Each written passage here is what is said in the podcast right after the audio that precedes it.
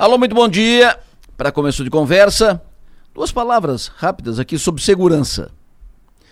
Mais um mandato se vai, mais um governo que passa e não é feita a recomposição do efetivo policial de Criciúma. Tem defasagem no efetivo da Polícia Militar, tem defasagem no efetivo da Polícia Civil, Criciúma e região. No início dos anos 2000, o comandante da Polícia Militar da época foi preso porque, cansado de reclamar internamente, levou a público o problema da defasagem no efetivo da Polícia Militar em Criciúma. Em seguida, ele deixou o comando foi para a reserva, encaminhou a aposentadoria. Mas quanto ao efetivo, nada mudou. Continua tudo como antes no quartel de Abrantes, só piora. Criciúma tem hoje o menor efetivo da Polícia Militar proporcionalmente de toda a sua história. Para corrigir, tem que ter uma decisão de governo específica para isso, específica para Criciúma. Tem que tratar o caso de Criciúma como exceção, com atenção especial. Senão, não muda. Da mesma forma na Polícia Civil. Faltam delegados, agentes, escrivães em Criciúma e toda a região da ANREC. Não está sendo feita a reposição dos policiais que se afastam por aposentadoria ou qualquer outro motivo. Problema, licença de saúde e a, a mudança e tal. O efetivo só diminui.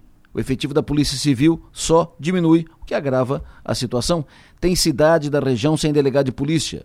Faz duas décadas que não tem reposição na ANREC. Há uma defasagem de quase 30 policiais civis na região, especialmente Criciúma. O efetivo policial em bom número garante maior possibilidade de enfrentamento ao crime.